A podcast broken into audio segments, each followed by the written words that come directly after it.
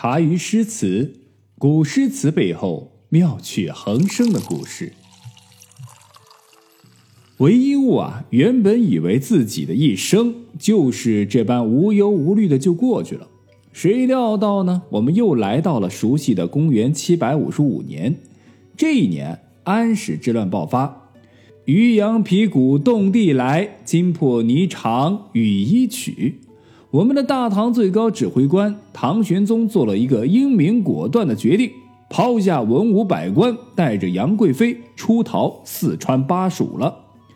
唐玄宗闪人速度之快，让拍马屁的人连声让领导先走这话都还没喊得出来呢。既然文武大臣都抛下了，我们的混世魔王小机灵鬼韦应物更不在他的考虑范围之内。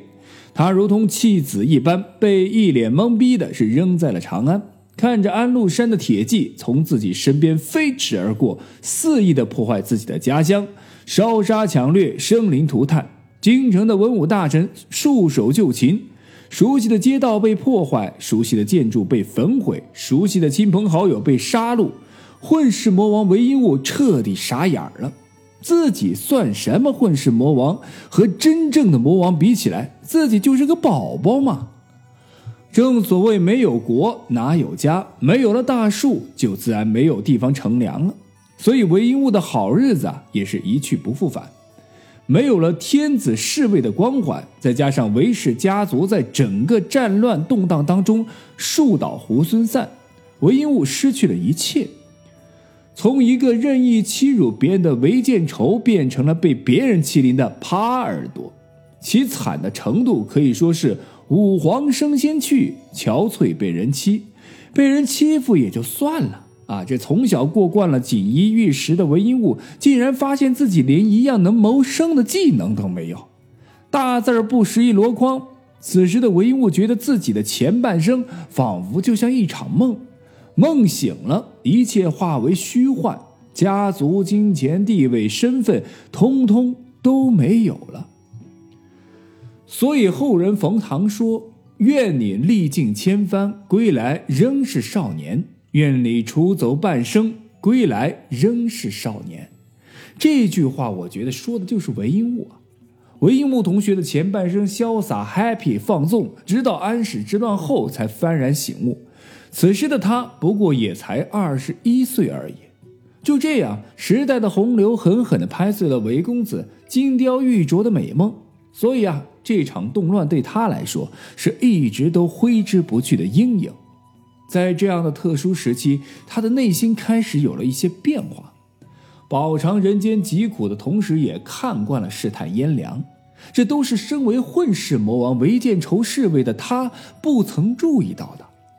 但恰恰是在他人生之中最黑暗的一段时光，身边来了一个对他而言很重要的女人——袁平。如果说这场战乱改变了许多人的前途，诸如诗仙李白、诗圣杜甫、诗佛王维等等，那么韦应物的人生轨迹就是被这个女人给彻底改变了。袁平是在韦应物人生最低谷的时候下嫁于他。袁平的出生和动乱之前的韦应物家族是可以相媲美的，甚至还要更高一些。她算是世家千金小姐。当她下嫁韦应物的时候，才刚好十六岁，比韦应物小了整整四五岁。不过此时的韦应物啊，也没有了曾经不可一世的资本，不敢造次，唯有加倍的对这位妻子疼爱。其实妻子袁平的性格并不是大小姐那样胡搅蛮缠，恰恰相反，她非常温柔，不仅孝顺贤惠，而且饱读诗书。哎，是的，你没看错，人家女孩子饱读诗书。韦应物此时的大字儿啊是不识一个的，就这样一个昔日骄横跋扈的少爷，在吃了太多苦头后，才真正的明白世事之无常。他看着身边有这样一位良人愿意作伴，倍感珍惜。虽然大唐王朝此时依旧处于动荡不安的境地，但是为了这个家，韦应物他要做的就是考虑自己如何获得立身之本。是的，你没看错啊！从来衣来伸手、饭来张口的玩世不恭的纨绔子弟韦少爷，开始第一次为他人考虑了。很快，韦应物给出了一套自救的策划方案：读书、和写诗。韦应物在现实的打击中领悟到了“读书是以迟，把笔学题诗”这一精髓，为他过去的内省和未来的思考都至关重要。此后三十余年，韦应物完成了从混世魔王到田园诗人的华丽蜕变。他让田园诗歌的坚守和传承，也留下了盛唐最后一位伟大诗人的传奇故事。当沉下心读书的韦应物才知道什么是得失，什么是兴衰，什么是修为，什么又是担当。尽管啊，以前的他有在太学上过学，但上和不上其实没啥区别啊。啊，总之呢，从那以后，韦应物啊，仿佛是彻底换了一个人。他曾经的骄横跋扈渐渐褪去了，如今有的只是清心寡欲。他的日常啊，都是在焚香、扫地、读书当中度过的。就在以为人生逆转即将成功之时，韦应物却没能考中进士，这就意味着科考入仕这条路对他来说是行不通了。幸好啊，那时候的韦应物写了不少诗了，也算是小有名气。就这样，他成功引起了朝廷的注意，最终在他二十七岁那一年入朝当官了。当然，这是第二次啊，这个第一次靠关系当的侍卫，第二次啊是靠他自己的才气获得了当官的机会。这里要说一句啊，此时的韦应物家里面啊也虽不至于灭族，但是人脉关系其实真的没多少了。老婆家的家族呢也没有太多干预韦应物的工作，毕竟韦应物的自尊心很强。再加上最高领导皇帝也换成了李亨、唐肃宗，所以总的来说，韦应物能够受到此官职，更多的是靠自己的实力。二十七岁那年，韦应物靠自己再度入朝为官，啊，是任洛阳城。没有了家族势力的庇护，啊，这韦应物开始了打铁靠自身硬的官场生涯，历官十一三正，啊，三领大潘的坎坷仕途，韦应物开始了。二十七岁前，韦应物从来没有离开过长安。即便长安发生了那么大的巨变，对他来说，长安是独一无二的。人生的起点在此，人生的绚烂在此，人生的灾祸也在此。当然，人生的转折也在这个地方。然而，古代为官迁徙是比这个候鸟还要频繁。他再度入仕之后，便开启了全国各地的奔波历程。公元七百六十三年秋天，他从长安出发，向东直奔洛阳。韦应物的洛阳仕途并不顺利，当时洛阳饱受战乱，民不聊生，比屋荡尽，市民皆依止。他为官刚直，因惩办不法军事而遭到诉讼。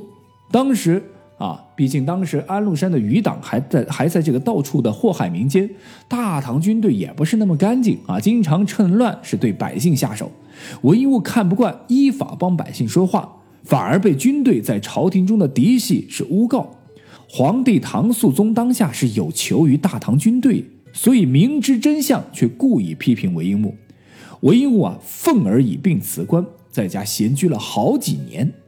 此后的数年，韦应物的官场事业生涯都很短暂，而且很快就形成了一个固定的模式：出事、闲居，再出事，再闲居。啊，翻译过来就是干工作停薪留职，再干工作再停薪留职。啊，就这样。官场不顺利也就算了，韦应物最爱的妻子袁平也在一次又一次陪丈夫的迁徙、颠沛流离当中是患上了不治之症，三十六岁就病逝了。举行葬礼是在长安城含光门外的太平坊临时租借的房子里边，这也显示出了韦应物当时的家境确实比较清贫。在袁平离韦应物而去之后，他一直没有从悲痛当中走出来。这次打击对韦应物来说不亚于安史之乱给他带来的冲击。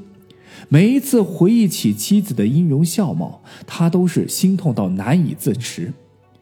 韦应物曾亲手为他写下了墓志铭：“媚然其安，忽焉祸之，方将携手以偕老，不知中路之云绝。”光是看这句啊，都是有种字字血泪的感觉。